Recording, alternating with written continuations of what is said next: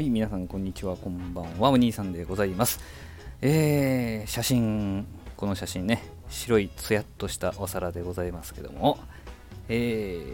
ー、5月の末にですね、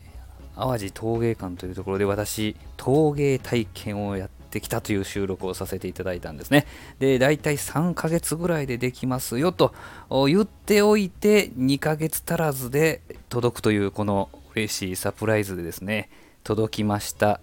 汁物、汁ワンですね、汁ワン。いやー、ちょっとね、眺めてみたりなんかして、なんか手に取ってみたりなんかして、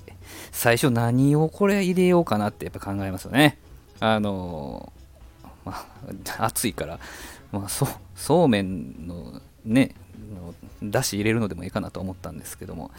ね、味噌汁でももちろんいいでしょうし、うん、クラムチャウダーとかも見た目は合いそうですけど、今暑いですからね。うんやっぱりそうめんのつゆ入れたいなと、そんなことを思うお兄さんでございましたけどね。いやーでも年間ね、ちょっと3ヶ月ぐらいかかるって言われておいて、2ヶ月ぐらいで届くってなってきたら、ちょっと嬉しいですよね。別に普通なんですけど。もしかしたらもともと2ヶ月ぐらいでできたんかもしれないですけど、まあまあそんなん考えるのやめますけど。いやーでもちょっとね、あの、ちょっと忘れた頃に届くというこのサプライズ感、なかなか、サプライズじゃないんですけど、えー、僕が頼んでるんですけどね、えー、いや、ちょっと嬉しかったですね。えー、なんかやっぱりね、まあ、ほぼほぼね、手伝ってもらったんであれなんですけど、綺麗にできてますね。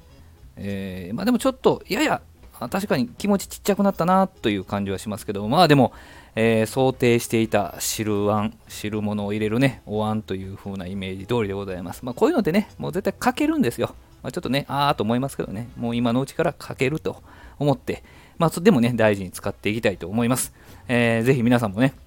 あの時、まあ、5月も言いましたけど、あの陶芸体験、2度楽しめますんでね、えー、作って楽しくて、届いて楽しいね、いう風な形で、え楽しめますので、ぜひご体験いただけたらと思います。今日はね、食べ物の話、飲み物の話なしでございましたけどもね、陶芸体験で作ったお椀が届いたよのお話でございました。どうもありがとうございました。